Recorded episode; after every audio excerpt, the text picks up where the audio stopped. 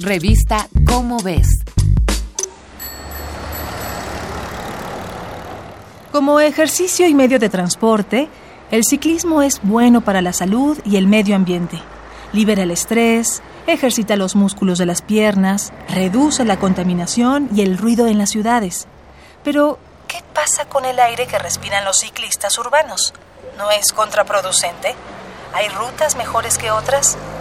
Estas fueron las preguntas que se hicieron Jesús Miguel Santamaría y Arturo Ariño, biólogos de la Universidad de Navarra.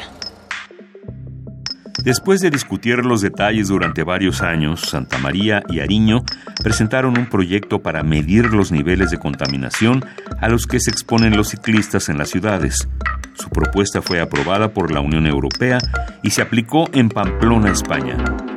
El programa de Life más Respira es un ejemplo de ciencia ciudadana, debido a que la investigación requirió la participación activa de 200 voluntarios durante dos años. Algunos eran jóvenes universitarios de menos de 20 años y otros eran jubilados de más de 70. Entre todos, recorrieron más de 54 mil kilómetros, el equivalente a una vuelta a la Tierra por el Ecuador. Curiosamente, algunos de los más veteranos fueron quienes recorrieron más kilómetros. La investigación se realizó del siguiente modo. Cada uno de los voluntarios transportó en su bicicleta un aparato diseñado para medir los niveles de los principales contaminantes urbanos. Estos son dióxido de carbono, monóxido de carbono y óxidos de nitrógeno. Además, los dispositivos contaban con un GPS capaz de ubicar cada una de las mediciones. Por si esto fuera poco, cada segundo fueron tomadas cinco mediciones. Estas se promediaban cada 10 segundos y los datos acumulados fueron transmitidos cada media hora a una gran computadora central. En los dos años en que se realizó el estudio, se generaron alrededor de 50 terabytes. Esto es más o menos la cantidad de datos que consumiría un celular durante 800 años. ¿Y los resultados? Por un lado, las mediciones mostraron que la contaminación no se distribuye de modo uniforme en la ciudad.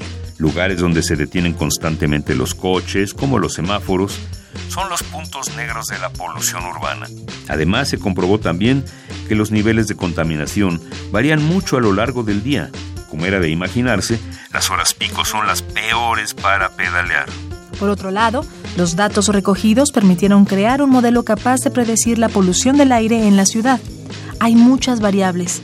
Algunas son la dirección del viento, la anchura de las calles y la presencia o ausencia de edificios y árboles.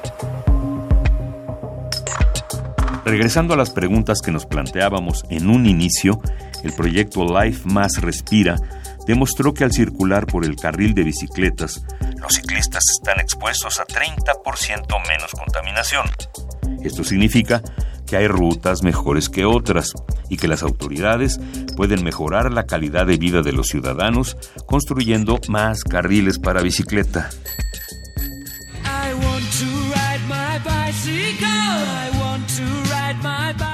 Esta fue una coproducción de Radio UNAM y la Dirección General de Divulgación de la Ciencia de la UNAM basada en el artículo Voluntarios ciclistas por un aire más limpio de Bienvenido León Anguiano. Si quieres conocer más sobre el ciclismo, consulta la revista Cómo ves, la publicación mensual de divulgación científica de la UNAM. Revista Cómo ves.